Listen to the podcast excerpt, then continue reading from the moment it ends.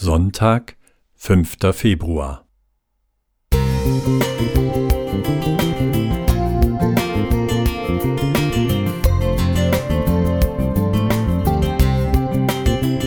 Ein kleiner Lichtblick für den Tag.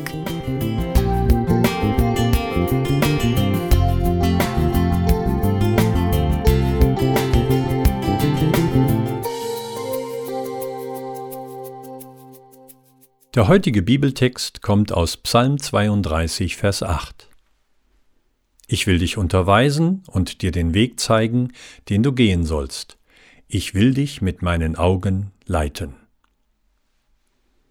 Eigentlich wollte ich im Fernsehen nur die morgendlichen Nachrichten anschauen. Da aber gerade die Winter Paralympics in China stattfanden, war der Programmablauf verändert. Und so wurde ich etwas unverplant Zuschauer eines Slalom-Wettkampfs für Blinde. Slalom für Blinde? Wie soll das gehen, wenn der Läufer nicht sehen kann?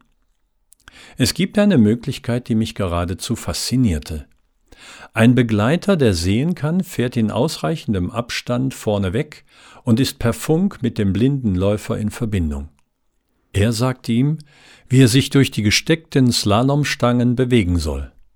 Die Bilder im Fernsehen zeigten, wie geschmeidig und nahezu exakt die blinden Läufer die Slalomstrecke durchfuhren.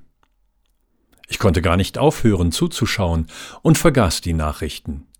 Dann fiel mir ein, dass mir Jahre zuvor, als ich selbst mit einer Gruppe zum Skifahren in den Bergen war, ein solches Team auf der Piste begegnete. Der Begleiter fuhr vorneweg und der blinde Läufer folgte in kurzem Abstand. Ich bin damals hinterhergefahren, das heißt, ich habe es versucht. Die beiden waren offenbar Profis und waren in gutem Tempo unterwegs. Dabei fuhren sie manchmal ziemlich nah an steilen Abhängen entlang. Das Vertrauen des blinden Läufers war beeindruckend. An dieser Stelle ist es gut, den heutigen Psalmtext noch einmal anzuschauen. Er ist dem sogenannten zweiten Bußpsalm Davids entnommen. David bekennt Gott, dass er sich verlaufen hat. Er hat Schuld auf sich geladen, große Schuld. Nach qualvollen Tagen und Nächten erfährt er, dass Gott ihn nicht verstößt, sondern ihm gnädig ist. Er kann aufatmen und ist bereit, sich in Zukunft von Gott leiten zu lassen. Wir alle sind auf dem Weg. Wir wissen nicht, was uns heute oder morgen begegnen wird. Wenn wir ehrlich sind, dann müssen wir zugeben, dass wir oft genug förmlich blind sind und uns nach unserem Gutdünken vorwärts tasten.